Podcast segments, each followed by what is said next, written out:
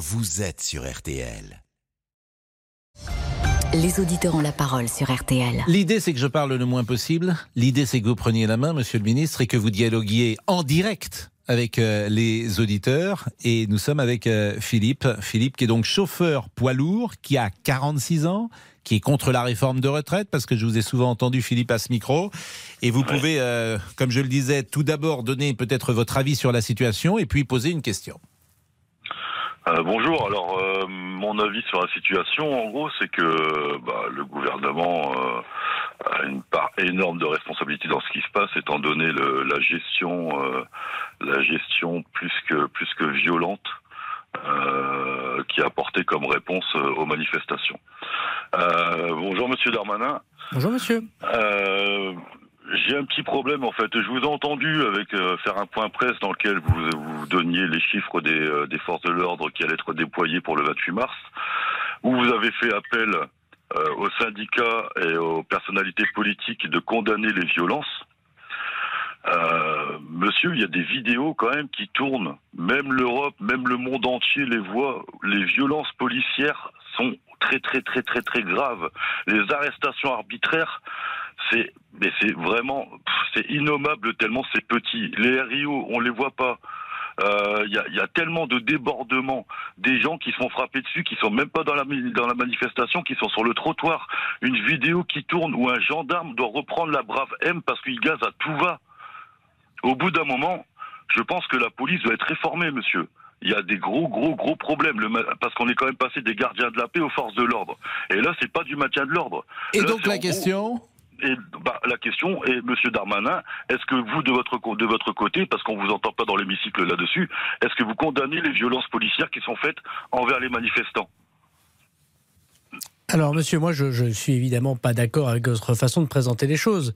Il n'y a pas de violence policière. Parce qu'en disant violence policière, vous mettez euh, en parallèle la violence de ceux qui n'ont pas euh, l'autorité légitime pour le faire et ceux qui ont la violence légitime de l'État pour utiliser la force afin de protéger les biens et les personnes. Il se peut, bien évidemment, qu'il y ait des policiers et des gendarmes qui ont un usage disproportionné de leur force, qui ne respectent pas ça peut arriver, le code de déontologie de la police nationale et de la gendarmerie, et ils sont évidemment sanctionnés, soit sanctionnés administrativement par moi-même, soit directement par la justice. Et évidemment, si vous me parlez de policiers ou de gendarmes qui ne respectent pas les ordres, qui utilisent de façon disproportionnée la force qui est mise à leur disposition ou qui ne respectent pas la déontologie, bien évidemment que je condamne ces actes individuels.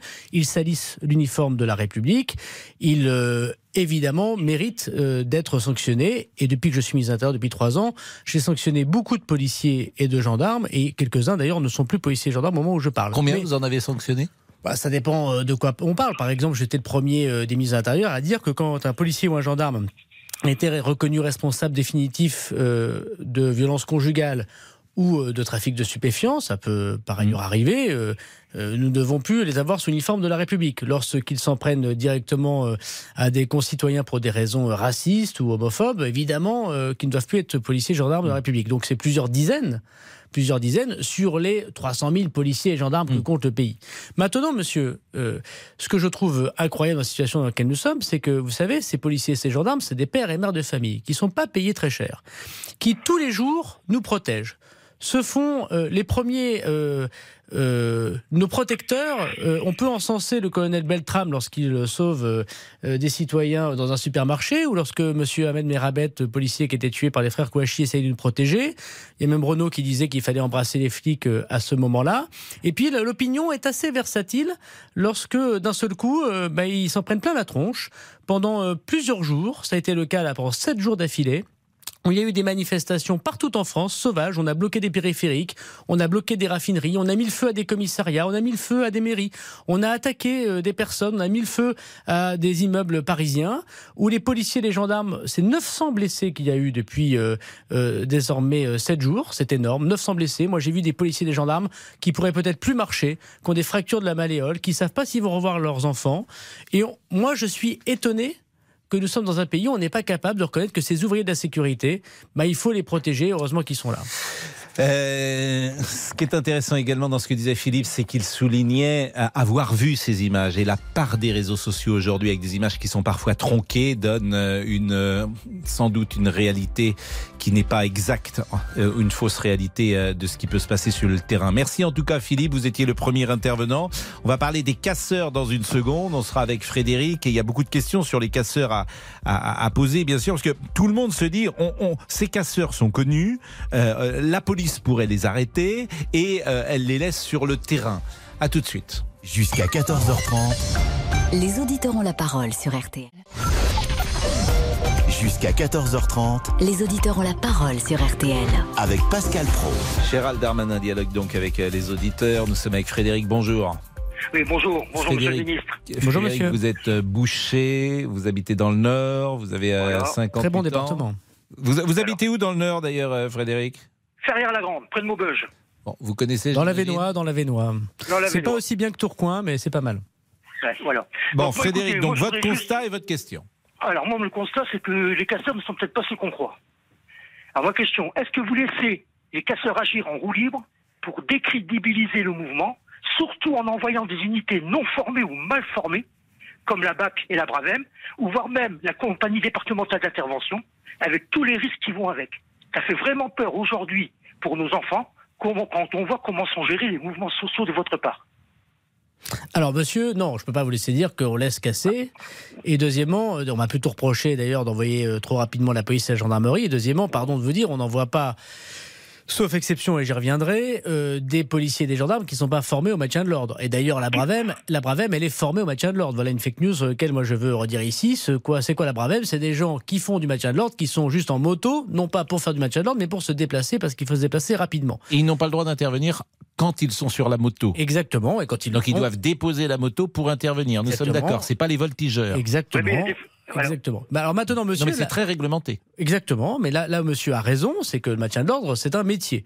Et ce qui n'a pas marché pendant les Gilets jaunes, il faut aussi dire la vérité, et je pense que c'est la responsabilité du ministre de l'Intérieur que de le dire, c'est qu'effectivement, il y avait beaucoup de policiers et de gendarmes qui n'étaient pas formés au maintien de l'ordre, qui ont dû faire du maintien de l'ordre.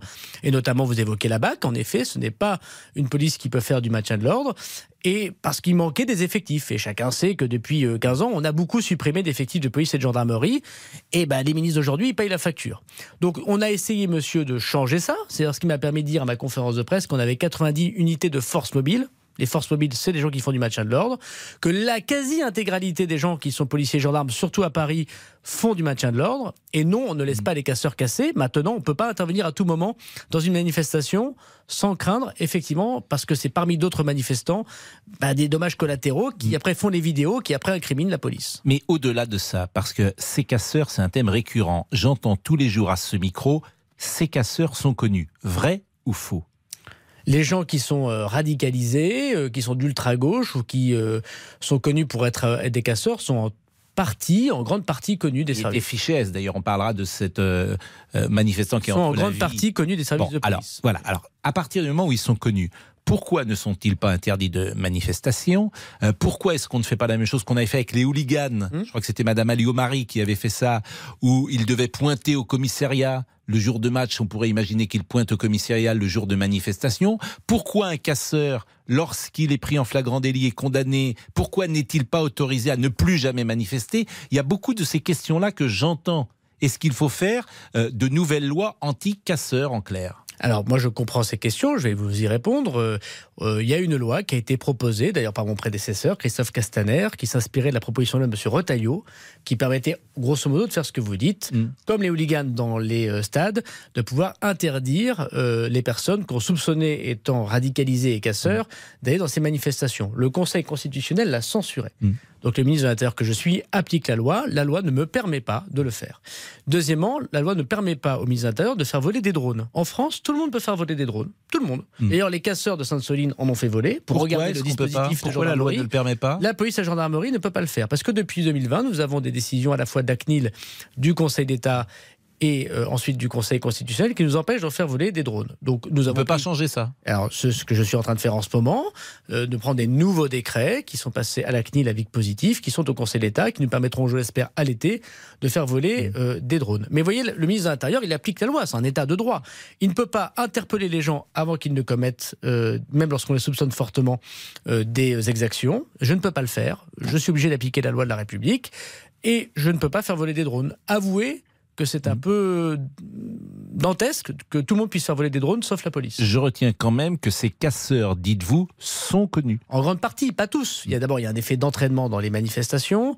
Ensuite, euh, j'ai moi-même dit euh, euh, blague bourge parce que parce qu'une partie des personnes qui manifestent avec l'ultra gauche, qui sont en fait des enfants de bonne famille, qui connaissent énormément bien les moyens dont on échappe à la police et que nous ne connaissons pas toujours l'identité. Mhm. Troisièmement, les moyens de téléphonie euh, normale euh, d'aujourd'hui fait que les gens passent en dehors des réseaux téléphoniques qui sont écoutés par la police et par la justice, et donc c'est plus difficile d'avoir ces communications.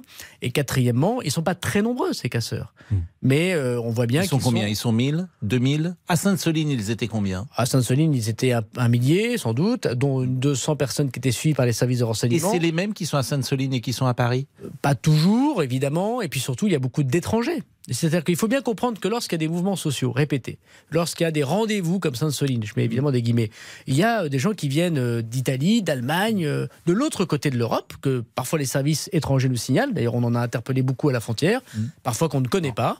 Et il y a aussi beaucoup d'étrangers qui viennent pour casser, comme au G7. Bon. C'est exactement la même chose. Euh, euh, on va prendre Jean dans un instant. Il y a également la réponse pénale parce que on a le sentiment, j'ai écouté Alba Ventura ce matin qui disait cela également, que la, la magistrature parfois euh, rechigne à condamner ces casseurs. Moi, je, je n'ai pas totalement cette opinion parce que je vois, euh, j'ai rencontré un jeune policier, vous savez, on l'a vu dans cette vidéo, ça plus personne ne parle des vidéos quand les policiers sont, sont victimes, de ce policier qui s'est pris des coups de skateboard répétés alors qu'il était tout seul et qui voulait tuer du flic. hein. On entend très clairement les choses. Bon, il a été condamné, euh, la personne qui donnait des coups de skateboard au policier, à trois ans de prison ferme, alors qu'il avait manifestement pas de casier judiciaire. C'est une réponse pénale forte. Le, le garde des Sceaux a donné une instruction euh, au parquet pour justement protéger les policiers et les gendarmes. Alors ensuite... Donc il n'y a pas de problème pénal. Non, ensuite, la, la Pas de difficulté. problème de la réponse pénale. La difficulté que nous avons dans ces situations, c'est que quand il n'y a pas d'arrestation arbitraire, comme j'ai entendu tout à l'heure, c'est toujours sous l'autorité des procureurs de la République que les policiers mettent des gens en garde à vue, bien évidemment. Mais une fois qu'on a interpellé ces personnes, il est très difficile, quand on n'a pas d'image, de les confondre, parce qu'ils sont cagoulés, parce qu'ils mettent des gants, donc il n'y a pas d'empreinte, parce qu'ils connaissent très bien le fonctionnement des services de police, parce qu'ils ont par ailleurs de très bons avocats, parce qu'ils ont souvent beaucoup d'argent, évidemment, pour euh, euh, les payer, et que le policier, vous savez, qui est CRS, qui est gendarme mobile, dans la confusion, après 8 heures de travail, qui attrape quelqu'un, n'a pas toujours le loisir euh, de démontrer instantanément euh, ce qui s'est passé. Donc euh, nous devons améliorer les moyens d'image qu'on met à disposition euh, de la justice pour qu'elle condamne mieux ces personnes. On marque une pause et on revient avec les auditeurs. Vous pouvez évidemment interroger le ministre sur toutes les questions. Euh, questions de ministre de l'Intérieur, mais questions politiques également. On parle parfois euh, de Gérald Darmanin, futur Premier ministre. Donc euh, toutes les questions sont possibles, bien évidemment. À tout de suite. Les auditeurs ont la parole. Pascal Pro sur RTL. Pascal Pro, Les auditeurs ont la parole sur RTL. Bon, Gérald Darmanin, ça se passe bien Euh, c'est un métier difficile, de Avec- l'Intérieur, mais Non, moins, je parle avec les auditeurs. moins, moins di- moins difficile que le travail des policiers, donc on se plaint pas. Bon, euh, euh, c'est- c'est- les, les questions des auditeurs, ce que vous entendez sur, euh, est-ce que on dit parfois que vous êtes coupé du reste du monde euh, lorsqu'on est à le poste que vous occupez? Est-ce que dans la rue, les gens viennent vers vous et parfois vous disent des choses que vous n'avez pas envie d'entendre? Ah oui, bien sûr, mais vous savez, moi je suis élu local depuis euh, quasiment 15 ans, j'ai été maire, euh, je suis toujours conseiller municipal, j'ai été élu député, euh, je, je- je suis toujours très souvent à Tourcoing dans ma Mm. circonscription, les gens viennent spontanément me dire ce qui va et ce qui va pas. Donc oui. ce qu'on a entendu là avec Philippe et Frédéric, par exemple, vous l'avez déjà Bien entendu sûr, régulièrement évidemment, et c'est normal, et les auditeurs sont des électeurs, et le ministre n'a rien d'autre que soumis aux électeurs et aux auditeurs, il n'y a aucun problème. Laurent Tessier, Bonjour à tous, le ministre de l'Intérieur qui est donc votre invité jusqu'à 14h. Vous pouvez l'interroger au 3210 sur la page Facebook RTL, les auditeurs ont la parole, la brigade vocale sur l'application RTL vous enregistrez vos questions avec votre téléphone portable. Comme Anthony qui a tenu à vous interpeller, monsieur le ministre, sur le groupement Soulèvement de la Terre que vous avez accusé d'être à l'origine des actions violentes survenues samedi à Sainte-Soline? Sur la dissolution des soulèvements de la Terre, elle pose plusieurs questions. Alors d'abord, elle n'est pas certaine d'être validée par le Conseil d'État. Et ensuite, est-ce que n'est pas le risque euh, de créer d'autres mouvements encore plus radicaux? Vos services de renseignement nous le disent. C'est prendre le risque de voir des poupées russes avec des mouvements de plus en plus radicaux apparaître. Alors est-ce que ce risque, vous l'assumez? Que répondez-vous, Anthony? Moi, je dis à Anthony qu'il a raison d'ailleurs, qu'il y a un état de droit. Donc là, qu'est-ce qui se passe? On, engage une dissolution. Euh, donc c'est une, étape très importante qui est très formelle parce qu'elle est en Conseil des ministres. Hein. C'est pas quelque chose que le ministre décide tout seul. Il faut que le Conseil des ministres l'autorise. Après un contradictoire. Donc j'ai fait envoyer aujourd'hui au soulèvement de la Terre le contradictoire. Ils vont y répondre. Et cette dissolution, en effet, elle est soumise, si le Conseil des ministres en est d'accord, au Conseil d'État. Jusqu'à présent, le Conseil d'État, sauf une fois, n'a pas suivi les dissolutions que je lui proposais d'ultra-droite, islamiste ou d'ultra-gauche. Alors, c'est la question que pose monsieur, il n'a pas tort. Est-ce que ça crée d'autres difficultés? On fait toujours ça d'une main tremblante. Moi, je pense que les soulèvements de la Terre, ils n'ont pas fait que Sainte-Soline ce week-end. Ils sont rentrés dans des entreprises pour saccager, ils ont appelé à la subordination, à la violence, contre toute forme d'institution, euh, bien évidemment. Ils ont aussi été responsables de Sainte-Soline il y a six mois, où il y a eu 61 gendarmes, dont un qui a eu la mâchoire éclatée quand même. Vous voyez de quoi nous parlons euh, voilà. On ne peut pas laisser faire euh, une association, un groupement de faits comme celui-ci, sinon, à bon compte, on me dirait vous laissez faire et finalement ça vous profite. Jean est avec nous. Bonjour Jean, vous êtes chauffeur routier, vous habitez à l'Isère et, vous vouliez interroger le ministre de l'Intérieur, mais peut-être d'abord faire un constat sur la situation du moment. Bonjour, bonjour Pascal, bonjour Monsieur le ministre. Bonjour Monsieur. Permettez-moi déjà de vous dire euh, tout mon soutien que j'apporte à vous, à votre gouvernement et au président de la République de la part de la France silencieuse qui dit rien, qui travaille. merci beaucoup, monsieur. Et j'apporte tout mon soutien aussi aux forces de l'ordre, à la police, à la gendarmerie, et aux militaires et aux pompiers. Merci pour ça. C'est la colonne vertébrale de la, de, la République démocratique. Monsieur le ministre, Monsieur le ministre, je me pose une question vis-à-vis d'un certain laxisme, d'un certain soutien des artistes, d'un certain milieu médiatique parisien vis-à-vis de l'extrême gauche qui détruit notre démocratie. Il faut savoir que l'extrême gauche, il a un but. Tout le monde le sait, c'est l'installation de la 6 République avec la République bolivarienne de M. Mélenchon. Donc, Monsieur le ministre, quand est-ce qu'on utilisera les moyens à rentrer dans le tas et à mettre en hors d'état de nuire ces groupes d'extrême gauche. Parce que en France, si c'était l'extrême droite qui faisait la moitié de ce que fait l'extrême gauche, on aurait des millions et des millions de citoyens pour sauver la République en France, dehors. Voilà. Je vous remercie. Bon, qu'il y ait une différence entre quelques élites euh, parisiennes et, le pays euh, dans ses profondeurs, comme disait le général de Gaulle, c'est pas nouveau. Euh, après, il faut aussi entendre hein, les contestations sociales, y compris des, classes populaires, bien sûr, et, il faut que nous les écoutions. Et sans doute que le gouvernement doit encore davantage écouter, davantage d'empathie, davantage d'écoute de, de, de, des personnes. Et peut-être que nous sommes aussi parfois un peu déconnectés. Il faut pas, il faut pas, il faut pas se, se, dire le contraire. Et donc, on doit davantage écouter. le, que vous évoquez sur l'extrême gauche, vous avez raison. Il y a un but qui est l'insurrection. Il y a un but, c'est la fin des institutions. C'est pas simplement un débat politique. c'est pour ça que je suis très étonné du silence de la gauche tout court. La gauche n'est pas le gauchisme. Euh, je viens d'une famille en grande partie de, gauche. Je, pense que ma terre d'élection est une terre qui a toujours voté à gauche. Je sais ce que c'est qu'un militant socialiste, ou quelqu'un qui est socialiste, ou quelqu'un qui est centre-gauche, ou quelqu'un qui est catholique de gauche. Euh, il ne croit pas euh, que le policier tue il est pour la démocratie, pour les institutions. Il est sans doute contre la réforme des retraites, comme une majorité de Français euh, incontestablement. Mais la question, c'est sur l'espace médiatique. Il n'est pas contre les ordres. L'espace médiatique complaisant. C'est ça la question. Euh, il dit les ah artistes, peut-être. Euh, il y a une pétition. C'est ça. C'était ça sur le quoi il vous interrogeait. J'ai bien compris, mais moi je. je, je... Vous voulez pas rentrer dans. Non, mais c'est pas à moi de dire si un acteur de cinéma. Hmm. de, de, son loft de 300 mètres carrés a ou pas raison d'intervenir dans le débat public. Mais en revanche, est-ce qu'aujourd'hui vous faites une différence entre la France insoumise et le Rassemblement national? En clair, si aujourd'hui, par exemple, dans une élection présidentielle, Jean-Luc Mélenchon se retrouvait face à Marine Le Pen, est-ce que vous vous abstenez? Est-ce que vous votez pour l'un ou pour l'autre? je me bats, euh, je me bats tous les jours pour que cette hypothèse euh, n'intervienne pas. Et Monsieur oui, mais la question est bonne quand même. Oui, mais la question est légitime. Je ne sais pas si elle est bonne, mais beaucoup se posent la question de dire euh, LFI depuis six mois donne une image de euh, la politique qui n'est pas convenable, alors que de l'autre côté, le Rassemblement national donne une image qui est différente. Je vais le dire comme ça. Moi, je fais pas de politique fiction et je suis pas commentateur. Mon boulot, c'est d'être acteur. Euh, mm. euh, J'espère que je suis bon acteur dans la vie politique. Les électeurs jugeront et de tout faire pour que ce soit pas mm. le choix entre la peste et le choléra. vous êtes plus à la peste et le choléra, c'est les renvoyer au même niveau. Mais vous semblez plus agacé par la France soumise aujourd'hui que par le Rassemblement national. Vu, enfin, moi, je viens d'une région où le Front national euh, prospère sur euh, euh, la pauvreté des gens, souhaite la difficulté, mm. encourage, parce que mm. les liens avec l'ultra-droite existent, mm. on, le sait bien. Donc, moi, je, je, ne veux en aucun cas, puisque je suis profondément républicain et démocrate, avoir évidemment ce choix pour les Français. Et vous confirmez peste et choléra la France insoumise. Et l'ultra-droite ou l'ultra-gauche, euh, le Front National. Le Rassemblement National. Le, Rassemblement National et la France insoumise ne sont pas dans mes valeurs. Euh, mais c'est peste et choléra. Mais je, ne vais pas euh, me battre pour qu'à la fin, on ait un choix entre M. Mélenchon et Mme Le Pen. Je ne répondrai pas à cette question. Et d'ailleurs, j'espère que les Français ne répondraient pas à cette question. Et notre travail, c'est d'empêcher qu'ils répondent à cette question. C'est qu'ils aient une alternative. Parce que qu'est-ce qui se passe? M. Mélenchon et Mme Le Pen, ils profitent tous les deux du système différemment. Alors, M. Mélenchon, il est en train de rendre possible l'élection de Mme Le Pen puisque beaucoup de Français doivent avoir votre raisonnement, en tout cas pour la question que vous posez. Et quand on constate leur solution alternative, prenons l'exemple de la réforme des retraites, c'est tous les deux la, réforme à 60 ans. Hmm. Donc, dans quelle situation nous sommes? Je pense que les Français doivent nous écouter. Ils peuvent être contre le gouvernement, contre la réforme à 64 ans, penser qu'il y a d'autres possibilités. Mais le choix. C'est 62 hein, d'ailleurs pour le RN. non, non, Madame Le Pen avait dit 60 ans. Maintenant, elle essaye euh, euh, de catalyser euh, la colère des modérés, on va dire ça comme ça. Mais il faut dénoncer les choses. Elle a toujours dit, pendant sa campagne présidentielle d'ailleurs, Monsieur Pro, la réforme à 60 ans, comme Monsieur Mélenchon.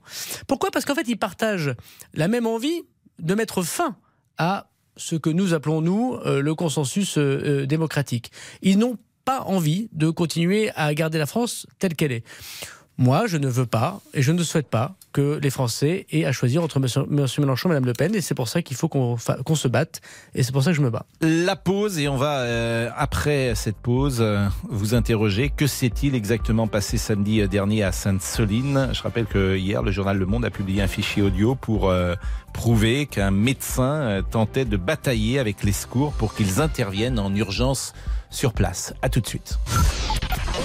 Les auditeurs ont la parole sur RTL. Avec Pascal Pro. 13h, 14h30. Les auditeurs ont la parole sur RTL. Avec Pascal Pro. Beaucoup de questions évidemment euh, au 32-10. Mais que s'est-il exactement passé samedi dernier à Sainte-Soline? Vous savez que la famille euh, de l'homme qui entre la vie et la mort depuis la manifestation dans les Deux-Sèvres porte plainte contre X pour tentative de meurtre et entrave volontaire à l'arrivée euh, des secours. Le parquet de Rennes, on l'a dit, qui a compétence militaire, a été euh, saisi. Et Le Monde a publié, je le disais, un fichier audio pour prouver que les médecins ont eu du mal à venir au secours de ce manifestant qu'ils étaient, euh, euh, il était impossible de venir sur euh, ces lieux puisque les gendarmes interdisaient l'arrivée des secours. Qu'en est-il? Où en est l'enquête? Que pouvez-vous dire? Bon, d'abord, moi, je, veux évidemment avoir une pensée pour tous ceux qui ont été blessés et, bien sûr singulièrement pour cette personne qui est entre la vie et la mort. Et je respecte la douleur, la tristesse de sa famille et je comprends très bien la volonté de connaître ce qui s'est passé. La deuxième des choses, je voudrais quand même dire que c'est une manifestation qui était interdite depuis le 17 mars. Ce n'est pas une euh, gentille manifestation autorisée dans les champs.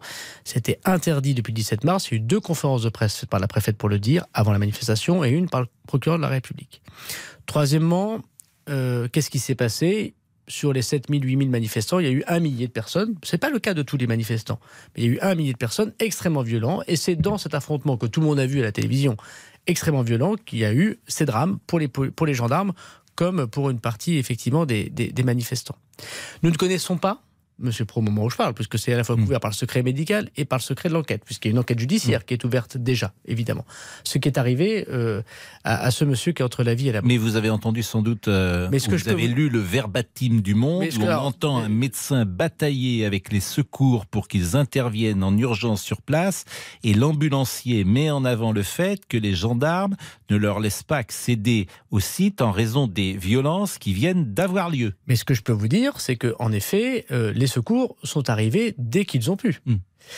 Qu'est-ce qui s'est passé? D'ailleurs, le SAMU des Deux-Sèvres a eu la gentillesse et l'honnêteté de publier euh, à la fois euh, un communiqué, la presse locale s'en est relayée. Je constate d'ailleurs qu'elle n'est pas très relayée nationalement. On peut dire qu'ils n'ont jamais été empêchés d'intervenir euh, sur ce site. D'abord, petit 1, il, a, il fallait géolocaliser les personnes. Hmm. Parce que dans des champs, vous avez vu des photos, hmm. pour reconnaître, puisqu'on n'a pas le droit de faire voler de drone d'ailleurs, je vous le rappelle, pour reconnaître où est la personne, il faut d'abord la géolocaliser. C'est pas facile. C'est pas comme si c'était la rue machin et la rue bidule. C'est dans un hmm. champ. C'est dans des champs. Deuxièmement, je rappelle que les secours, lorsqu'ils ont été envoyés, ont été pris à partie violemment.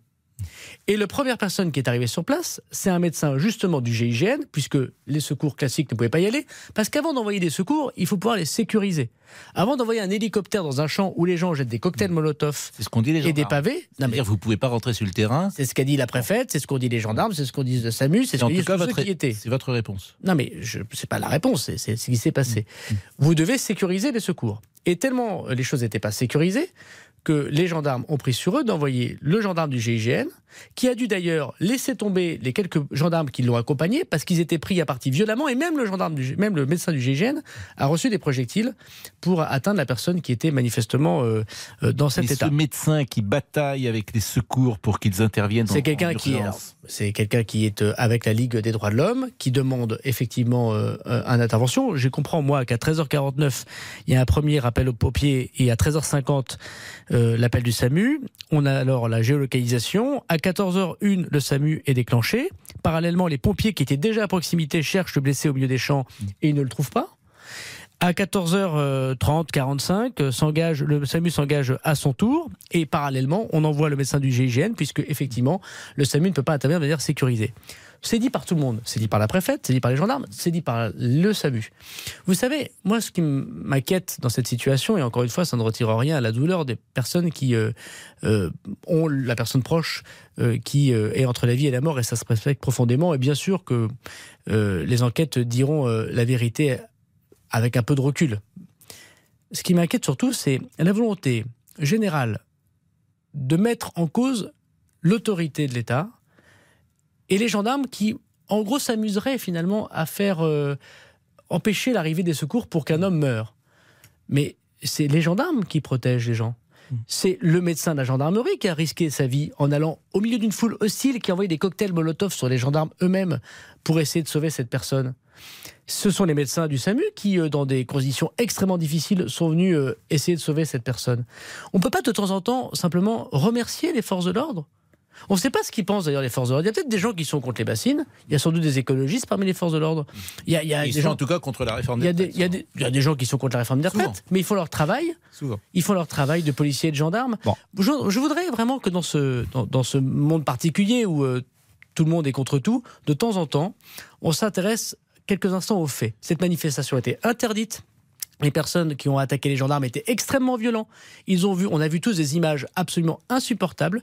Et moi, je voudrais dire que les gendarmes de la République, les policiers de la République font honneur à leur uniforme et au drapeau. On marque une pause et on va avoir euh, d'autres questions, peut-être euh, moins portées sur la police, mais davantage euh, peut-être sur la politique. Moi, je me demandais quelque chose de tout simple. Lorsque le président de la République, ou Elisabeth Borne d'ailleurs, prend la décision du 49-3, vous êtes au courant? On vous demande votre avis? Oui, oui, mais d'ailleurs, le 49 France se prend en Conseil des ministres. Il y a eu un Conseil des ministres. Et, euh, tout le monde est d'accord autour de la table? Alors c'est le secret du Conseil des ministres. Mais vous, vous n'étiez pas d'accord C'est le secret du Conseil des ministres. Je suis solidaire avec la décision qui a été prise par euh, la Première ministre d'engager la responsabilité de son gouvernement. J'en fais partie. Il a été écrit que vous n'étiez pas forcément d'accord avec ce 49-3, que vous auriez préféré aller au vote. Bah écoutez, j'ai travaillé avec quelqu'un que vous connaissez peut-être qui s'appelle David Douillet et qui m'a toujours dit les propos de vestiaire restent dans le vestiaire. Et je pense que c'est une très mm. bonne chose comme ça. Oui, euh, j'entends bien, mais le fait de dire que vous n'étiez pas forcément pour le 49-3 fait euh, supposer que vous n'étiez pas. Solidaire. Euh, je suis solidaire de la décision qu'a prise la On sent non, je suis, petite. Je suis, dans une équipe, je suis mm. solidaire de cette décision. Après, qu'est-ce qui s'est passé? Il s'est passé que malheureusement, les LR, j'en fais partie, je viens de la mm. droite. Les LR ont toujours des. Vous faisiez partie. Moi, je, suis de droite euh, et j'en faisais partie. Voilà. Mm.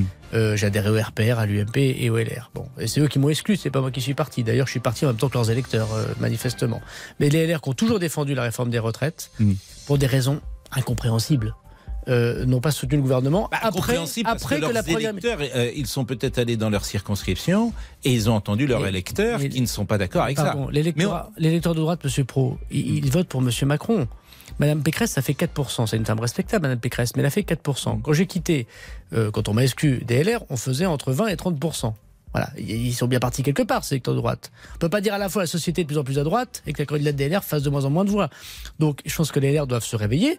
Mais comme je crois M. Retailleau, M. Larcher, M. Ciotti l'ont dit, c'est incompréhensible que le groupe DLR n'ait pas soutenu le gouvernement dans sa réforme. En tout cas, il y aura une question de Sandrine qui arrive dans une seconde et qui sera euh, une question politique. À tout de suite. Jusqu'à 14h30. Les auditeurs ont la parole sur RTL. Avec Pascal Pro. Pascal Pro. Les auditeurs ont la parole sur RTL. Gérald Darmanin est toujours avec nous. Il est encore là jusqu'à 14h. Vous pouvez évidemment appeler au 3210. Bonjour Sandrine. Bonjour. Et merci d'être avec nous. Vous êtes mère Oh, au oui. foyer. Je reconnais votre voix. Oui, avec parce que plaisir. vous nous appelez régulièrement et vous avez euh, toujours beaucoup, euh, beaucoup de punch dans la voix et beaucoup Ah d'énergie. bah alors euh, là, vous me mettez la pression, j'ai intérêt à être bonne en face de Monsieur Darmanin. Alors je pourrais dire bonjour Monsieur le Premier ministre avec quelques semaines d'avance.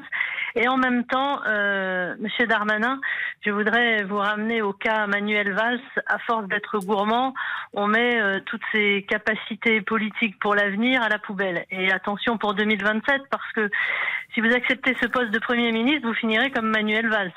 Et donc, euh, et par ailleurs, j'ai été un petit peu choquée là, de ce que vous avez dit sur LR, puisque moi je suis LR, on, le sait quand on m'entend sur RTL, même si je ne passe pas très souvent. Euh, vous avez quand même besoin un peu des LR et je vous trouve un peu raide avec nous, parce que moi je fais partie des gens qui pourraient voter pour vous en 2027. Mais si pendant trois ans je me fais insulter alors que c'est finalement vous qui avez quitté notre famille politique, avec Bruno Le Maire et d'autres. Et si j'entends à chaque fois que Valérie Pécresse, ça fait 4%, etc., etc., il y a un moment où on va se détourner. Donc, s'il vous plaît, euh, moi, je suis pas votre conseiller ministériel, mais euh, je crois que ce serait une erreur de devenir Premier ministre. Et ma question est la suivante. Si vous, vous aviez été Premier ministre actuellement, n'auriez-vous pas considéré que votre rôle était de réunifier euh, notre pays pour éviter tout ce qui se passe dans les rues et peut-être mettre à l'arrêt, comme Monsieur Berger le demande, et pouvoir se remettre autour de la table, parce qu'il va falloir arrêter de dire qu'il y a eu 175 heures de discussion. Disons que les syndicats ont été invités autour de la table, mais qu'ils n'ont pas eu euh, et donc vraiment ma question, la. Sandrine. Donc ma question est, Monsieur le ministre, si vous aviez été Premier ministre, ce que l'on annonce pour vous, auriez-vous, dans l'intérêt du pays, mis une pause sur cette réforme des retraites pour arrêter de vivre et de voir ce que nous voyons dans les rues précise. chaque jour? Est-ce que vous auriez fait une pause? Non, j'aurais, pas fait de pause. Mais, mais par ailleurs, euh, pardon, madame, euh, d'abord, euh, je vous remercie de vos, propos francs. Je vais vous répondre tout aussi franchement. Je ne cherche pas à vous plaire. Je suis ministre de l'Intérieur. J'ai, mon rôle, c'est un rôle important, je crois. Je ne suis pas en train d'imaginer dans trois mois ou en 2027. Euh, d'abord, je pense que c'est pas comme ça que les Français votent. Les Français ils votent pour des gens qui sont sincères. Donc, si je vous plais pas, vous voterez pas pour moi. Si vous pensez que c'est possible, un jour vous voterez peut-être pour moi. Mais, mais franchement, je ne suis pas là pour imaginer comment vous vexer ou pas vous vexer, parce que je pense que c'est justement comme ça qu'on désespère les Français de la politique et vous pensez que vos- les politiques vous mentent ou sont comédiens ou acteurs. Deuxièmement, Oui, mais monsieur le ministre, monsieur le ministre, pardonnez-moi, diriger un pays, c'est quand même à- à unifier les gens. Donc, à force de critiquer les LR matin, midi, soir, c'est pas, pas me vexer, c'est, ne pas avoir une capacité à réunir euh, les Français derrière, derrière vous. Madame, voilà, c'est ça que je veux dire. je, suis, je suis surtout sincère et encore une fois, si je, si je vous déplais, euh, bah, c'est pas, c'est pas très grave. Il y aura, il y aura évidemment d'autres. En tout cas, vous n'auriez pas fait de pause.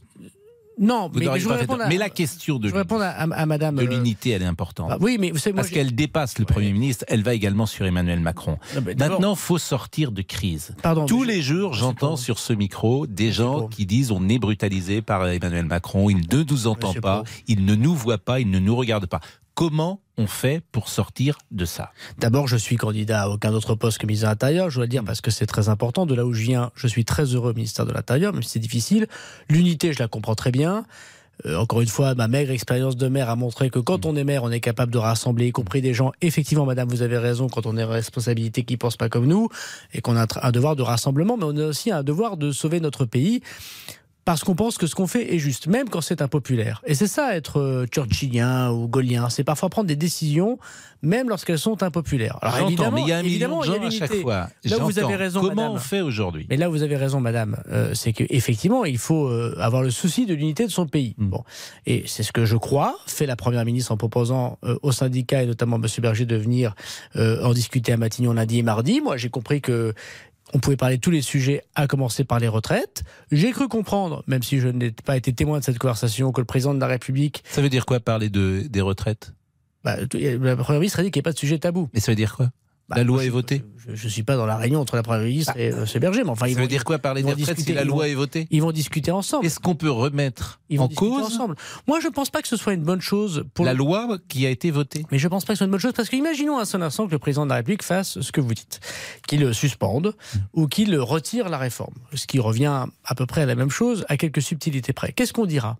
On dira qu'on est incapable en France de faire des réformes importantes. Les mêmes qui aujourd'hui disent le président de la République a trop d'autorité diront il est trop mou. Sauf si on la projette Pardon, dans six mois. Pardon, je, je le dis parce que les, les électeurs de droite peuvent se poser des questions aussi. Les électeurs de droite sont les premiers à dire il faut pas augmenter les impôts. sont les premiers à dire il faut faire des réformes. C'est les premiers pardon de parler en, en communion puisque vous êtes à droite au LR à dire il faut faire une réforme des retraites.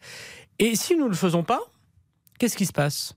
Bah, il se passe qu'on dira, ben voilà, le quinquennat du président de la République est fini. On il peut- a reculé. Non, mais on il a peut, on, plaire. on peut, on peut se donner six mois pour remettre tout le monde autour de la table et retravailler. Mais c'est ce qui m'intéresse maintenant, au-delà de la question euh, de euh, notre auditrice et de Sandrine. Vous êtes proche du président de la République, forcément. D'ailleurs, j'imagine que vous avez des conversations de seul à seul. Bah, il m'arrive de voir le président de la République, oui. Est-ce qu'il vous demande, par exemple, votre sentiment sur euh, l'état général du pays? Est-ce qu'il vous demande conseil? Est-ce qu'il vous a dit ces dernières heures euh, comment on fait Paraît-il qu'il demande à ses ministres de trouver une idée géniale? Est-ce que c'est une réalité? Est-ce que ces conversations ont eu lieu? Il m'a pas demandé de trouver des idées Mm. géniales. Alors je serais bien incapable sans doute de lui en fournir. Il est très, euh, il réfléchit euh, beaucoup, il en trouve beaucoup.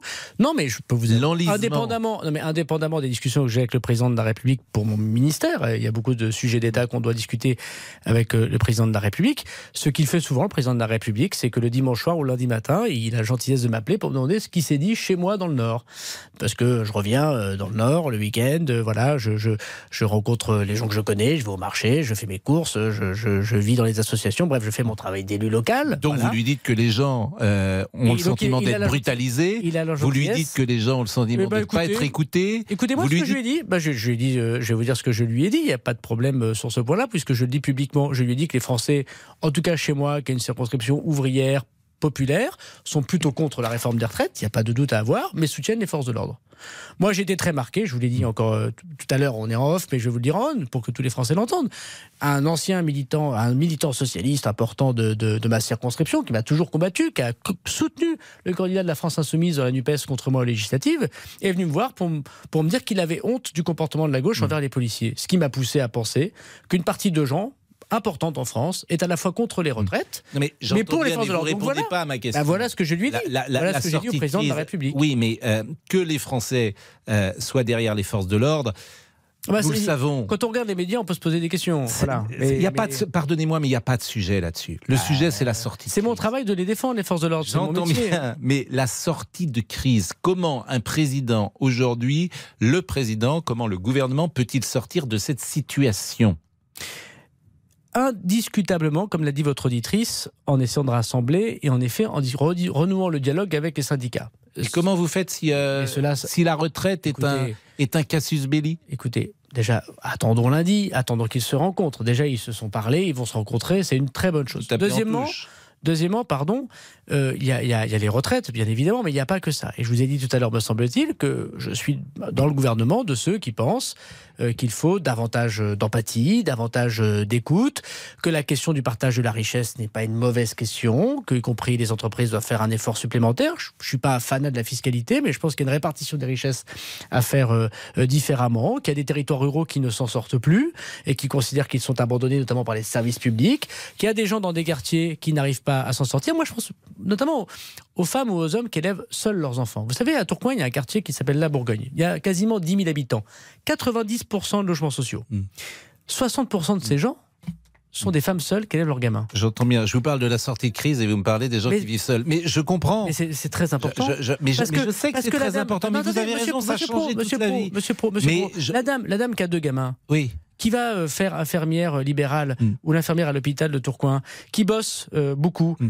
elle n'a pas envie qu'on lui dise deux ans de plus, parce qu'elle ne sait pas comment on s'en sort. Et qu'est-ce qu'elle dit cette dame? Mm. Moi, je vais vous dire ce qu'elle dit cette dame. Elle dit, je peux comprendre éventuellement de travailler un peu plus. Elle n'est pas très contente, mais elle dit, je peux comprendre. Mais pourquoi la personne qui est ma voisine.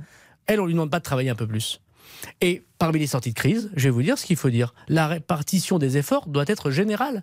Et que la loi de travail que prépare Olivier Dussopt, qui consiste à dire aux gens qui sont RSA qu'il faut aller faire 20 heures de travail, 20 heures de formation, c'est une loi qu'attendent les Français. Bon, on va marquer une euh, dernière pause. Euh, je sais, euh, vous devez partir à 14h ou vous voulez rester un petit peu J'ai le Sénat à 15h, donc je suis ah à disposition. Alors moi, Franck Moulin est dans la, dans la régie, donc si vous voulez rester encore, il y a beaucoup de questions d'auditeurs. Donc, Je euh, dois répondre aux questions des sénateurs. Eh ben, eh ben, ben, les sénateurs attendront. De toute façon, ils ont, ils rien à faire, les sénateurs. Le, le, gouvernement est soumis au Parlement. Bien sûr que si, arrêtez de cette démagogie anti-parlementaire. Il est 12, 13h52, à tout de suite. Pascal Pro, les auditeurs ont la parole sur RT. Jusqu'à 14h30, les auditeurs ont la parole sur RTL. Avec Pascal Pro. Je vais remercier euh, évidemment euh, Sandrine qui était avec nous. Euh, je ne vais pas vous reposer une énième fois la question sur la sortie de crise parce que au fond la Et je m'excuse si j'ai si j'ai blessé Sandrine, c'était pas l'objet du débat. Au fond la question que je, vous posais, non, au fond la question que je vous posais, c'est qu'est-ce que vous diriez à Emmanuel Macron pour que les choses aillent mieux? Pour que son image peut-être change, pour que les gens aient euh, le sentiment que euh, tout ne vient pas euh, de l'Élysée, que tout, qu'il est à l'écoute des Français. Vous avez parlé d'empathie tout à l'heure.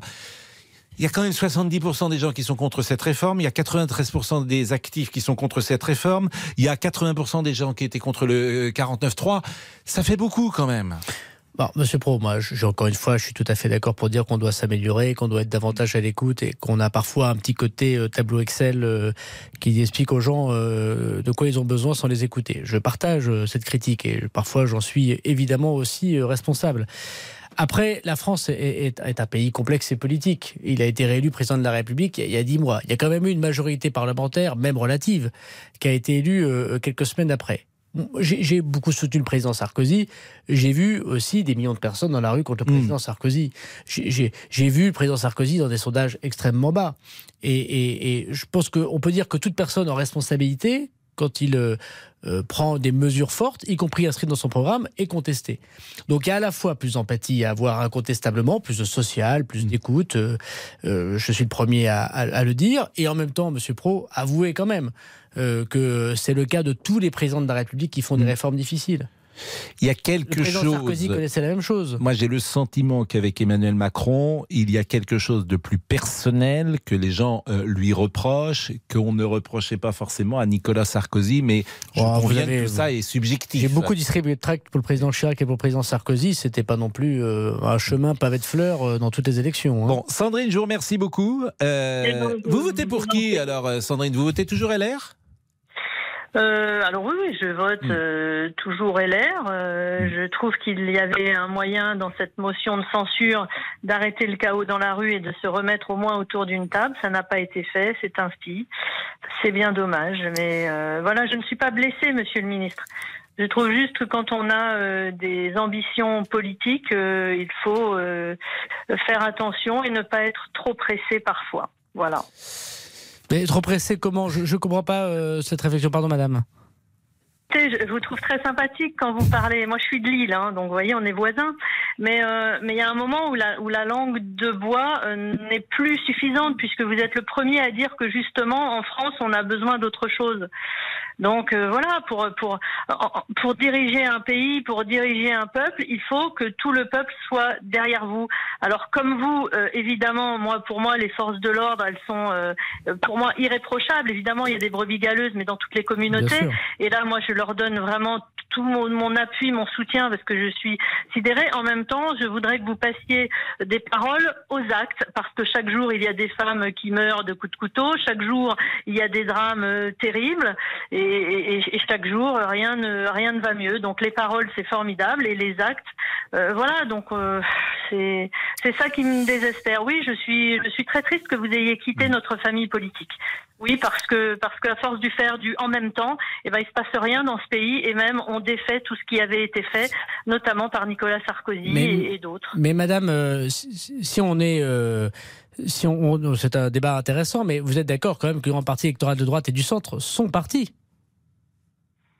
bah, sont partis, euh, sont partis de moins en moins quand même. Hein. Vous avez une majorité relative et quand on regarde les sondages, alors on ne gouverne pas avec les sondages, mais si demain on vote et donc je comprends que le président euh, renacle à la dissolution, si on vote demain, il n'y aura plus du tout de majorité. On n'arrête pas de dire attention LR, au lieu d'avoir 60 députés, n'en auront plus que 30. Je n'en suis pas certaine. Sandrine, je vais vous poser une question. Euh, est-ce que l'électrice euh, que vous êtes des LR souhaite un jour une alliance avec le Rassemblement national?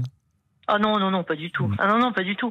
Non, non, mais pas du tout. Je n'ai pas été vexée tout à l'heure, mais c'est vrai que moi, si. Donc l'alliance, elle est forcément avec la Macronie. L'alliance, elle est forcément. Bah, vous ne pouvez pas gouverner toute seule.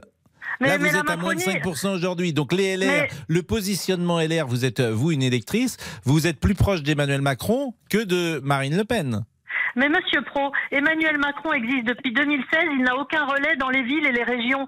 Donc, donc c'est pas l'alpha et l'oméga, Emmanuel Macron. Emmanuel mm. Macron est arrivé aussi vite qu'il peut repartir aussi vite. Euh, vous allez dans non, mais toutes répondez les villes, à ma dans question. L'électrice LR que vous êtes, faut bien qu'elle trouve euh, euh, quelqu'un pour gouverner avec elle, puisqu'aujourd'hui vous êtes à moins de 5%. Donc avec qui vous gouvernez? Il y a deux stratégies au LR. On les a entendues d'ailleurs. Soit un projet de gouvernement, pourquoi pas avec Emmanuel Macron, soit une alliance de l'autre côté avec euh, Marine Le Pen. Autrement, euh, les LR, c'est compliqué. Moi, juste, madame, euh, j'entends que vous avez certaines aversions pour le président de la République. On peut quand même dire qu'il a été élu président et réélu, mais c'est pas un argument sans doute pour, pour vous. Moi, je vais vous dire, j'entends ce que vous dites. il m'arrive de l'entendre également chez moi, enfin chez nous, dans, dans le Nord.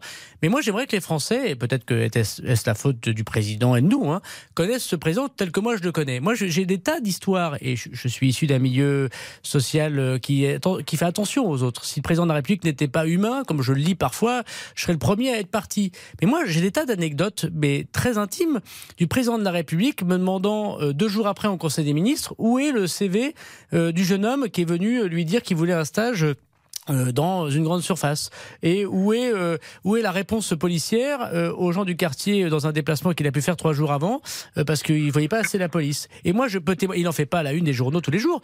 Moi, Mais je, Monsieur Darmanin, je peux vous assurer que le président de la République... Je voudrais rebondir sur ce que vous venez de dire.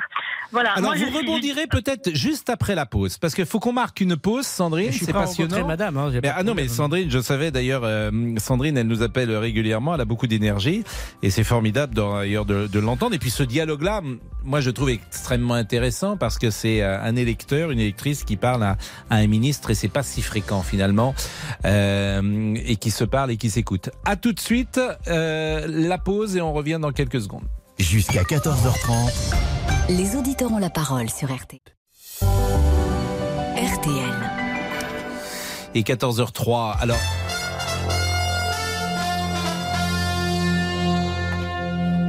Exceptionnellement, il n'y aura pas de, flash euh, à 14h parce que Gérald Darmanin est avec nous et priorité donc aux questions et au direct. Jean-Alphonse Richard est là, il nous donnera dans une seconde le programme de l'heure du crime. Mais Laurent Tessier, vous vouliez peut-être nous faire écouter un, auditeur. parce que le ministre de l'Intérieur répond à toutes vos questions au 3210. Je rappelle que vous avez la page Facebook RTL, les auditeurs ont la parole, n'hésitez pas à vous abonner, monsieur le ministre. Et si vous êtes pressé, il y a la brigade vocale sur l'application RTL, vous pouvez enregistrer votre message avec votre portable. Et bien sûr, on l'a dit, le 32 de 10, le 3-2-1-0, le standard vous attend. Le ministre de l'Intérieur est avec nous. Et Gérald Darmanin, Jeanne, est la patronne de commerce alimentaire. Elle vous lance un appel à l'aide ce midi. Bonjour Monsieur le Ministre, bonjour Monsieur Darmanin. Je suis propriétaire de deux magasins à Dijon. Il y a un ras-le-bol mais grandissant. On se fait voler tous les jours. Ce sont des vols avec violence et là j'en peux plus. Donc je souhaiterais vivement, Monsieur Darmanin, que vous veniez nous voir à Dijon et que vous veniez passer quelques heures avec nous sur le terrain pour voir la réalité des choses. Donc c'est vraiment un appel au secours. Donc si vous voulez venir nous voir, je vous invite volontiers. Il y aura café et tout, mais c'est surtout pour voir la réalité du terrain. Êtes-vous prêt à vous rendre à Dijon? Oui, bah, vous savez, je, tous les deux jours, je, je, je suis euh, dans les villes de France auprès des policiers des gendarmes et des gens qui ont des problèmes, évidemment, c'est le lot du ministre de l'Intérieur. Si vous me laissez cette dame, j'irai bien volontiers. Je suis allé trois fois à Dijon. Il y a à Dijon un microclimat euh, difficile parce qu'il y a des quartiers pas simples et notamment le quartier des Grésilles que, que, je connais où je suis déjà plusieurs fois allé où on a fait beaucoup d'interpellations et puis il y a une pour le coup une ZAD qui existe à Dijon, voilà, il faut le savoir, qui fait naître aussi de la délinquance. Je sais que le maire de Dijon en est conscient Il y a un nouveau préfet de la République qui vient d'être nommé. Je lui ai donné comme mission, avec un renforcement très fort des effectifs de police, de lutter contre cette délinquance. Je ne sous-estime pas ce que dit cette dame. Et si vous laissez ses coordonnées, j'irai bien volontiers prendre le café avec elle. Vous irez voir Sandrine également, puisque Sandrine, vous dialoguez avec elle depuis une dizaine de minutes. Euh, Sandrine, on va vous laisser parce qu'il faut entendre. je veux juste rebondir parce que me dire que j'ai une aversion pour le président Macron, j'ai voté deux fois pour le président Macron, puisque je ne vote pas euh, Marine Le Pen. Mais je voulais juste rebondir parce que moi, je suis une maman seule qui a élevé son fils seul à Lille. Et justement, vous parliez de CV. Alors, je n'en aurais pas parlé, mais vous parliez du président, qu'il était très humain. Alors, moi, mon fils, il est multidiplômé. Il a 24 ans. Il a fait Sciences Po. Il a un Master 2 à la Sorbonne. Il a fait Sciences Po 5 ans, Sciences Po Lyon. Et donc, comme il est spécialisé sécurité, il vous a écrit, suite à une interview excellente sur RTL avec Mohamed Bouafsi, où vous expliquez que votre maman vous avait dit soit la relation de ceux qui n'en ont pas. Et mon fils, il vous a écrit au ministère. Il est stagiaire à Beauvau, mon fils, vous voyez Et comme il est passionné du service public et, du public, il accepte des boulots à 600 euros par mois, voilà, je vous l'explique, à 600 euros par mois, pour pouvoir approcher la, la, mission publique alors que nos jeunes diplômés ont des propositions dans le privé à 3005, 4000 euros par mois. Et mon fils vous a écrit malheureusement la lettre n'est pas arrivée jusqu'à vous. Alors il a reçu une, réponse aimable hein, de, votre chef de cabinet, Monsieur Mérix, c'est formidable. Mais moi, ce que je voudrais, c'est cette impulsion, vous voyez, Monsieur Darmanin, parce que quand il y a des jeunes alors je, je, je, parle pour moi puisque je, je ne l'aurais pas fait, hein, très franchement. Mais vous avez parlé du CV du président Macron. Donc là, je vous lance Sandrine, la balle Sandrine, Sandrine, Sandrine j'entends ce que vous dites. Euh, c'est vrai que euh, je suis obligé de vous arrêter parce qu'il y a beaucoup euh, d'autres auditeurs qui veulent parler. Donc mot de conclusion. Non, non, mais je, mot de conclusion et, et, vraiment je remercie grandement Sandrine. Je veux dire à Madame, pardon si hmm. j'ai pas répondu personnellement à votre à votre fils. Moi, j'ai toujours l'habitude de répondre personnellement quand on m'interpelle. C'est vrai que je peux recevoir énormément parfois de messages. Si vous écrivez, madame, si votre fils écrit, surtout s'il est à Beauvau, mm. en mettant sur euh, la lettre personnelle, je l'ai déjà dit à l'antenne plusieurs fois, mon secrétariat me donne l'intégralité euh, des, messages et je répondrai personnellement à votre fils. Je pense qu'il y a beaucoup d'auditeurs qui peuvent être témoins que je les ai contactés parfois même personnellement. Mathieu dans une seconde, mais Jean-Alphonse. Ah. L'heure du crime. Alors Jean-Alphonse vient tous les jours à cette heure-là nous donner le programme généralement de l'heure du crime. Vous écoutez RTL Vous avez le temps? J'écoute RTL, mais tôt Vous écoutez les grosses têtes? Le matin ou tard le soir ça m'arrive quand je suis dans la voiture, mais j'ai jamais été invité, donc euh, voilà, déçu. alors, vous pourriez être invité à un invité mystère. Laurent Ruquier nous, nous, nous entend. Ça, ça, serait intéressant de voir si euh, les grosses têtes euh, découvriraient. la nuit, repasse parfois les, grosses têtes. Je me dis, vous dormez. Le jour, je vous ai vu, vous m'avez dit, j'avais, vous aviez dormi deux heures. Oui, mais c'est dans les périodes de tension. Bah, mise à l'intérieur, faut, ouais, faut, faut peu dormir. Oui. Vous dormez à, à Beauvau? Oui, oui, oui, bien sûr. Vous, vous trouvez que c'est épuisant comme rythme? On va pas se plaindre, c'est pas la mine comme on dit dans le Nord. Hein. Euh, il y a beaucoup d'honneur aussi à être mis à l'intérieur, mais c'est un travail difficile, surtout parce que voilà, vous êtes toujours interpellé quand ça va pas, et il y a beaucoup de choses qui vont pas. Il y a ce que vous savez à la radio, et à la télé, puis il y a tout ce que vous savez pas, et tant mieux. Vous savez, quand je, quand je, quand je suis devenu ministre de l'Intérieur, Bernard Cazeneuve m'a dit qu'on dormait pas euh, au ministère de l'Intérieur quand on était ministre de l'Intérieur. Pourquoi? Parce que soit on était réveillé la nuit, ce qui m'arrive souvent, euh, par les policiers qui vous réveillent pour un problème, ou alors vous dormez plus parce que vous avez peur qu'on vous réveille. Et j'en suis dans cette phase-là. Vous avez des temps de récupération avec votre famille? Oui, oui, bah, j'ai la chance vous pouvez faire euh, quelques loisirs, vous pouvez vous, bah, je fais, vous promener J'ai la vie de tout le monde. Avoir une sorte... Non, vous n'avez pas la vie de tout le monde. Je veux, bah, non. Si, je, veux reste, je veux au restaurant, je fais mes courses, je vais chez des amis comme tout le monde. Le week-end, vous allez dans le Oui, oui, mais à part que je suis... Tous les week-ends? Bah, quand, quand, je peux, oui, la quasi ce week-end dernier, le week-end dernier, samedi, j'étais mm bien sûr dans le Nord. J'étais à l'Assemblée Générale du club de foot de Tourcoing d'ailleurs. Mmh. parce que vous avez été arbitre hein, de foot. Oui, bah, ça n'a rien à voir parce que j'aime le mmh. club de foot de, de Tourcoing. Puis j'ai dû rentrer l'après-midi parce qu'il est Sainte-Soline. Donc euh, voilà, mon week-end, c'est je vais chez moi, puis il est 14h, on m'interrompt pour que je retourne Et vous avez 42 ans, vous imaginez toujours faire de Non, j'ai 40 ans, vous êtes sympathique. Vous, vous imaginez toujours faire de la politique? Non, non, bien sûr que non.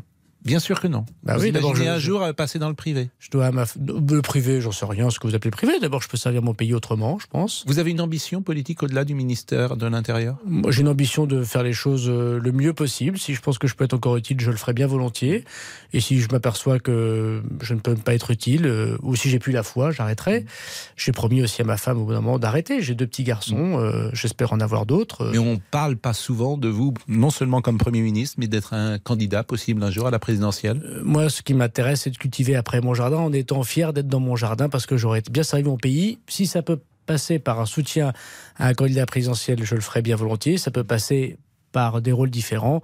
On verra ce que donnera le pays. Mais on vous savez, peut cultiver son jardin au 55 euh, Faubourg Saint-Honoré. Il y a un grand jardin. Je ne vais pas faire pleurer dans les chaumières, mais moi j'ai la chance à 40 ans, depuis 6 ans, d'être ministre. J'étais dans deux ministères prestigieux, à Bercy et à Beauvau. Tous les matins, je remercie la République de ce qu'elle me donne. Tous les matins, je vois des policiers, des gendarmes courageux. Et je pense que ce serait très déplacé de penser à autre chose. Un jour viendra où je pourrais écouter RTL sans me dire que l'information me concerne. C'est formidable parce que je pose des questions dont je sais que je n'aurai pas de réponse. Mhm. Mais non, le jeu. Eh ben, je doute bien que vous n'allez pas me dire à 14h10 sur RTL, un jour j'ai envie d'être président de la République. Mais, d'abord, pour être président de la République, euh, il faut avoir euh, le courage d'être candidat à une élection extrêmement difficile. Il faut, pour le coup, s'abandonner. Il faut voir euh, sa vie personnelle étalée. Il faut subir des critiques. On, ne peut pas aimer le président Macron. Enfin, il en prend franchement plein la tronche tout le temps. Mm. Lui, sa femme, il est, il est vilipendé chaque jour, on commente euh, tout sur lui. Est-ce que vous avez envie de faire ça, vous? Ah, pas du tout. Bon, ah, vous voyez, donc, et pour autant. C'est la phrase de dans Molière de Georges Dandin. Tu l'as voulu, Georges Dandin? Non, mais c'est bien. J'entends bien, je ne plains pas, je ne plains pas le président de la République mais vous aurez constaté que on, doit se poser des questions avant éventuellement d'y penser. Et puis j'ai connu un journaliste qui est passé à, de l'autre côté, et je ne suis pas sûr qu'il soit plus heureux aujourd'hui. Récemment, euh, Jean-Alphonse Richard. Hein, non, j'ai connu un journaliste effectivement qui était éditorialiste et puis qui s'est lancé dans une campagne électorale. Je ne sais pas s'il est plus heureux aujourd'hui qu'il ne l'était avant. On lui posera la question. C'est pas. Euh, je vous donne rapidement le programme de l'heure du crime. Aujourd'hui, l'affaire Ossine Batouche. Alors c'est un petit garçon, il avait 9 ans, il a été assassiné à Alès. Il était parti acheter un pot de confiture pour sa maman. Et c'était à l'été 1999. Et depuis 24 ans, eh bien, sa famille, elle cherche à connaître la vérité. Alors, euh, je parle en présence du ministre de l'Intérieur, mais vous savez que quand une enquête policière démarre mal, eh ben, c'est toujours difficile ensuite de rattraper le temps perdu. C'est ce qu'ont essayé les, policiers de la PJ locale. Ils n'y sont pas parvenus. L'OCRVP, qui est l'Office euh, de, euh, de, de violence aux personnes, a repris le dossier. C'est aujourd'hui lui qui est en tête de ce dossier. On espère peut-être qu'il y aura, grâce à l'ADN, grâce à un indice, eh bien, la possibilité de trouver la vérité dans ce dossier. Ossine Batouche, c'est à 14h30 sur Vous êtes en direct, il est 14h12, c'est à 15h que vous devez être au Sénat Il faut partir un petit peu avant. Oui, mais vous allez vite, vous. Non, non, non, non. Vous allez vite. Alors, Quand c'est urgent. Euh, encore quelques minutes avec vous, et puis après, on vous libère, c'est, on vous libère, c'est promis. Jusqu'à 14h30. Les auditeurs ont la parole sur RT. Pascal Pro. Les auditeurs ont la parole sur RTL. Gérald Darmanin est avec nous et ce livre aux questions-réponses sans embâche depuis euh, quasiment une heure un quart. Mathieu est avec nous. Bonjour Mathieu. Oui, bonjour Pascal. Bonjour Monsieur le Ministre. Et Bonjour Monsieur. Euh, votre constat, votre question. Euh, mon constat, c'est que j'ai une agence de tourisme à Paris depuis maintenant 25 ans et ayant passé le Covid, je pensais redémarrer de plus belle et là, je suis à 70% d'annulation euh, de mes clients qui ne viennent pas pour les poubelles, pour les grèves, pour les manifs, pour les violences. Je ne sais plus quoi leur dire pour qu'ils viennent à Paris. Et si on perd, euh, je veux dire, la place de première destination au monde touristique, il faudra pas s'en étonner. Mais là, c'est une toute parenthèse. Maintenant, ma question à Monsieur le Ministre, que j'ai entendu attentivement dans ma voiture, j'ai failli avoir un accident quand il a dit que la peste le, le choléra entre Mélenchon et Le Pen. Écoutez, moi, j'ai une question à lui poser très simple. Qu'est-ce qu'il y a chez Madame Le Pen, que ce soit dans son comportement, dans son attitude, dans ses propos, qui permettent à Monsieur le ministre Darmanin de considérer que c'est Kif Kif Boelko, si j'ose dire, avec Monsieur Mélenchon, qui lui appelle à la, révolution, qui prête la police de violence systémique, qui dit que la police tue, qui voilà. Donc il y a quand même une marge de, euh, propos euh, différents entre ceux tenus par Madame Le Pen et M. Mélenchon. Et encore une fois, je ne suis pas électeur de Madame Le Pen, donc euh, n'essayez pas de faire une pirouette en disant oui, je comprends, vous défendez Madame Le Pen. Je, je, je vraiment, je suis pas ni son avocat ni son électeur. Mais je voudrais savoir peut-être que M. Darmanin a des informations qu'on n'a pas, qui fait que Madame Le Pen a des liens avec l'ultra droite qui sont dangereux, qui veulent mettre à bas la République. Je ne sais pas. Je ne sais pas. Peut-être qu'il a ces informations-là, qui va nous les La réponse de M. Darmanin. Bon, d'abord, monsieur, euh, je veux évidemment. Euh, Pensez à vous, à votre commerce et évidemment au fait que, enfin votre entreprise et au fait que c'est très difficile en, ce moment. Je l'imagine bien volontiers, comme beaucoup euh, de, vos collègues parisiens et dans les villes de province. Et je suis sûr d'ailleurs que je sais que Bruno Le Maire réfléchit à, cet accompagnement. Euh, donc d'abord, je, voulais vous pas m'excuser, mais en tout cas dire que nous comprenons très bien que les décisions qu'on peut prendre et l'ordre public euh, ensuite à Paris est très négatif pour pour l'image de la France. Vous avez parfaitement raison. Le deuxième sujet, moi, monsieur, je ne suis pas non plus l'avocat de Monsieur Mélenchon J'ai aucune sympathie particulière pour Monsieur Mélenchon politiquement, bien évidemment, et je ne le connais pas personnellement. Mais je, connais un peu Madame Le Pen pour être élue de sa région. J'ai siégé d'ailleurs avec elle au Conseil régional au moment où les choses étaient moins médiatiques. Madame Le Pen, elle fait partie d'un parti politique, elle-même d'ailleurs l'exprime assez naturellement qui essentialise.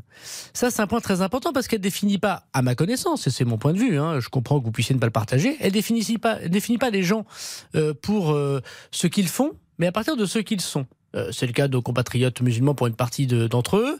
Euh, c'est le cas euh, évidemment d'une partie des personnes étrangères. C'est aussi le cas de la façon dont elles se comportent.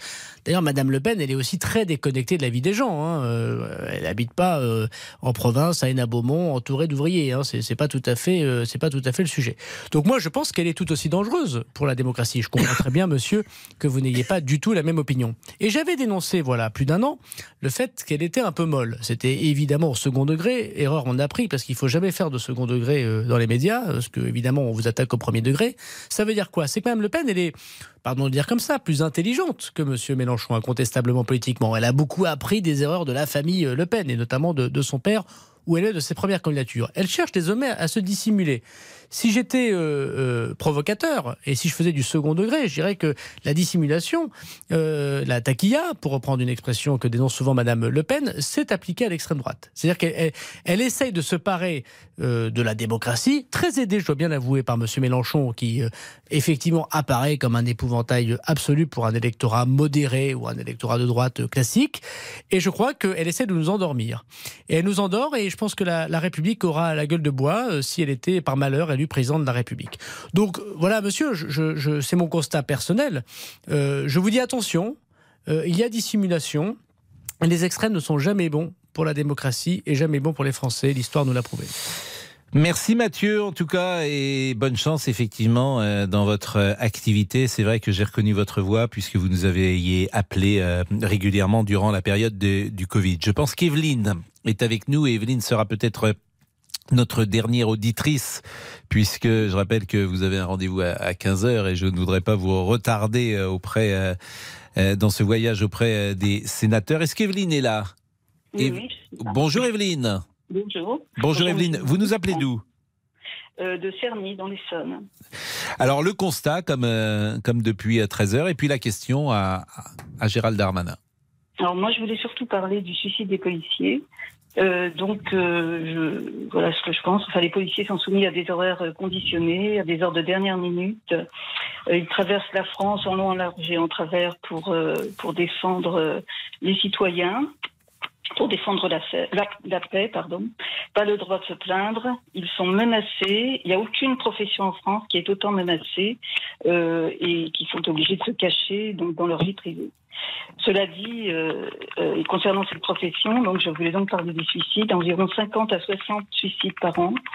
donc, Monsieur le ministre, je voulais savoir si vous comptiez ouvrir une enquête, comme il y a eu chez Orange, par rapport à la hiérarchie ou faire une refonte quant à l'organisation et à la reconnaissance de la vie professionnelle de ces gardiens de la paix. Alors, Madame, bonjour, vous avez parfaitement raison. Euh, lorsque je suis arrivé au ministère de l'Intérieur, j'ai constaté, et malheureusement nous le constatons encore beaucoup, alors vous parlez des policiers, on peut aussi parler des gendarmes hein, qui connaissent les mêmes euh, difficultés, avec un nombre de suicides très important, qui sont dus pas totalement aux conditions de travail, mais aussi bien évidemment en lien avec les conditions de travail. C'est un métier très difficile d'être policier et gendarme.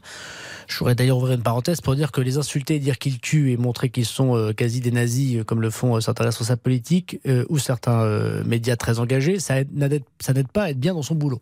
Mais je referme la parenthèse, vous avez raison, la hiérarchie, à commencer par le ministre de l'Intérieur, est responsable de la vie des femmes et des hommes qui sont sous, sa, sous leur responsabilité. Donc, euh, qu'est-ce qui manque au ministère de l'Intérieur? Il manque d'abord euh, ce que j'ai mis en place, euh, un appel finalement des policiers et des gendarmes lorsqu'ils sont victimes eux-mêmes, victimes psychologiques, victimes physiques. On a mis en place une plateforme qui s'appelle Policiers Victimes qui fonctionne désormais très bien avec une écoute psychologique et physique auprès des policiers et des gendarmes.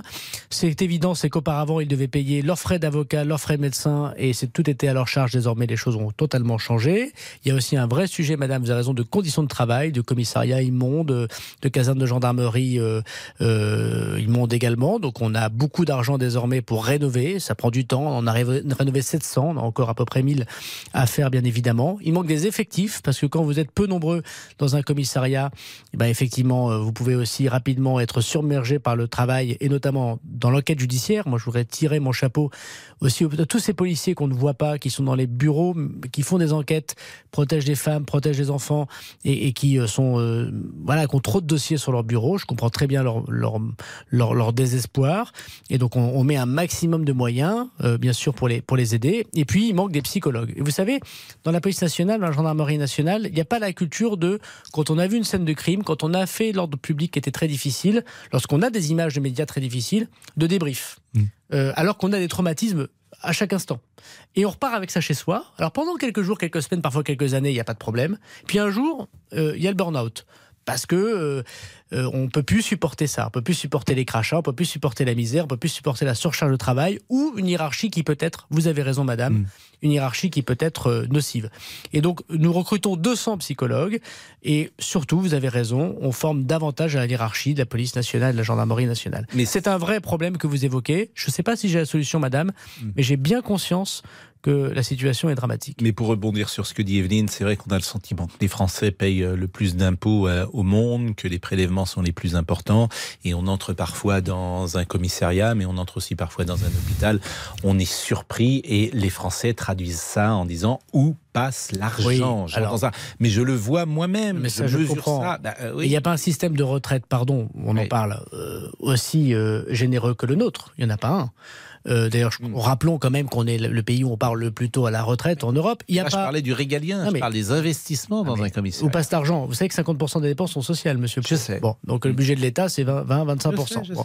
Donc le deuxième sujet, vous dites la santé. Bah, il n'y a pas, pardon, mais il n'y a pas un pays au monde où on se fait soigner gratuitement, entièrement, euh, sauf la France. Voilà. Et euh, oui, vous avez raison, on doit mettre beaucoup plus d'argent, ce qui a manqué dans les fonctions régaliennes, à l'éducation nationale, dans la hmm. police, dans la gendarmerie, dans la justice. Et payer sans doute plus ces fonctionnaires de police qui ont le sentiment d'être déclassés par rapport à ce qu'ils étaient dans les années 70 et, 80. Vous avez raison, et d'ailleurs nous sommes le premier gouvernement à augmenter non seulement les effectifs de manière considérable, 15 000 policiers et gendarmes hmm. de plus en, pendant le quinquennat du président de la République. Un policier gagne combien lorsqu'il arrive à 20 ans, 21 Ça dépend, mais il a à peu près à 2000 euros brut, hein, donc euh, c'est pas grand-chose. Voilà, puis il y a des problèmes de logement, il y a des, enfin, voilà, euh, c'est, puis ça dépend du nombre de policiers, ça dépend de, de leur travail, effectivement, de leur service mais ils sont pas très bien payés, incontestablement. Alors nous les augmentons. Euh, mm. grâce à la loi que j'ai fait voter, c'est 100 euros de plus par mois. Ça fera un 13e mois pour euh, ces policiers. Ça compense pas la misère et la mm. difficulté, mais je pense que les policiers peuvent euh, témoigner que nous sommes, en tout cas, j'essaye d'être chaque jour à leur côté et surtout, je veux les défendre parce que je pense qu'il n'y a pas de fonctionnaires qui font un aussi bon mmh. travail qu'eux. Il est 14h24. Euh, je ne sais pas si on a prévu un débrief ou pas avec euh, Laurent Tessier. Oui, un débrief est, prévu. On fait euh, traditionnellement un débrief, monsieur le ministre, à la fin de l'émission qui on entend les meilleurs passages, parfois avec un peu d'esprit d'humour, euh, pour terminer l'émission. Si vous souhaitez assister à ce débrief, ce serait avec un plaisir. Si vous, évidemment, si vous souhaitez l'écouter dans votre voiture, c'est vous qui décidez. Mais comme il est 14h24 et qu'il reste que 5 minutes, ça serait, ça serait bien que, que vous restiez jusqu'au bout. Euh, à tout de suite. Merci. Pascal Pro, les auditeurs ont la parole sur RTL. Pascal Pro. Les auditeurs ont la parole sur RTL. Avant de se dire au revoir, le débrief avec Laurent Tessier. 13h, 14h30. Les auditeurs ont la parole sur RTL. C'est l'heure du débrief de l'émission par Laurent Tessier. Gérald Darmanin, le ministre de l'Intérieur, était l'invité exceptionnel de l'émission. Il a répondu à toutes vos questions et on vous avait prévenu d'entrer. Je ne sais pas les questions que vont poser les auditeurs. Euh, je les écoute tous les jours et j'imagine qu'ils ont des reproches à vous faire et peut-être des critiques à faire et puis peut-être aussi à, à, vous encenser. Oui, on sait en tout cas, Gérald Darmanin, que nous pouvons compter sur vous pour faire un petit point euh, géographie de la France. Frédéric, bonjour. Oui, bonjour. Bonjour, monsieur le ministre. Bonjour, monsieur. Vous êtes euh, boucher, vous habitez dans le Nord, vous avez 50 euh, Très bon département. Mhm. Vous, habitez où dans le Nord, d'ailleurs, euh, Frédéric? Ferrières-la-Grande, près de Maubeuge. Bon, vous connaissez Dans la Vénois, dans la Vénois. C'est pas aussi bien que Tourcoing, mais c'est pas mal. Tout à ça, c'est précis. Mais Pascal Pro, notre Georges Clounet local à RTL, n'oublie pas qu'on est là quand même pour avoir des informations. Avec une question un peu compliquée et un choix à faire, Gérald Darmanin. Dans une élection présidentielle, Jean-Luc Mélenchon se retrouvait face à Marine Le Pen. Moi, je fais pas de politique fiction et je suis pas commentateur. Mon boulot, c'est d'être acteur. Euh, euh, J'espère que je suis bon acteur dans la vie politique. Les électeurs jugeront et de tout faire pour que ce soit pas le choix entre la peste et le choléra. la réponse est arrivée, mais on veut en savoir plus, par exemple, sur ce qu'il se dit en Conseil des ministres, ni vu ni connu.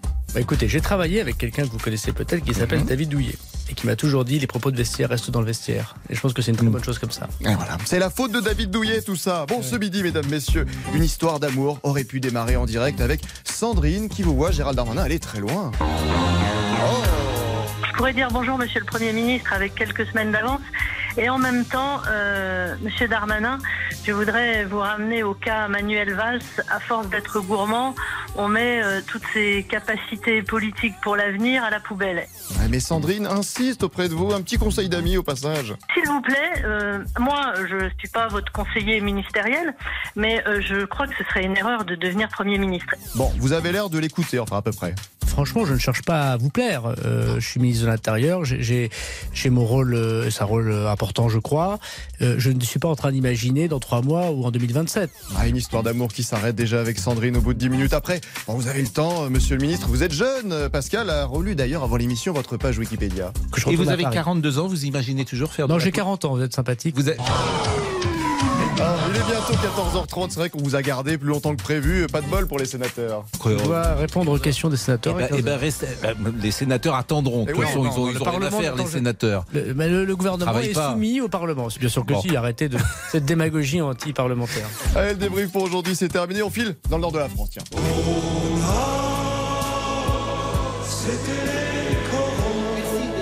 Merci pour les auditeurs, surtout parce que c'est toujours intéressant cet euh, échange direct euh, avec eux et euh, on renouvellera peut-être avec d'autres invités, pourquoi pas. Ce qui serait, vous savez, ce qui serait formidable, c'est qu'Emmanuel Macron vienne avec les auditeurs. Bah je, je, je, ferai le relais. Vous transmettez. N'hésitez pas à lui dire, vous avez l'air d'avoir le bras long. Donc. Non, bah, je suis pas sûr qu'il m'écoute, mais vous, je pense qu'il peut vous ah. écouter. Donc de 13h à 14h30, ça serait formidable que le président de la République, un jour, pourquoi pas sur RTL, échange de cette manière. Merci en tout cas, merci de votre invitation et merci à vos auditeurs. Merci. Euh, Jean-Alphonse à l'instant. L'heure du crime, l'affaire Ossine Batouche, c'est tout de suite sur RTL.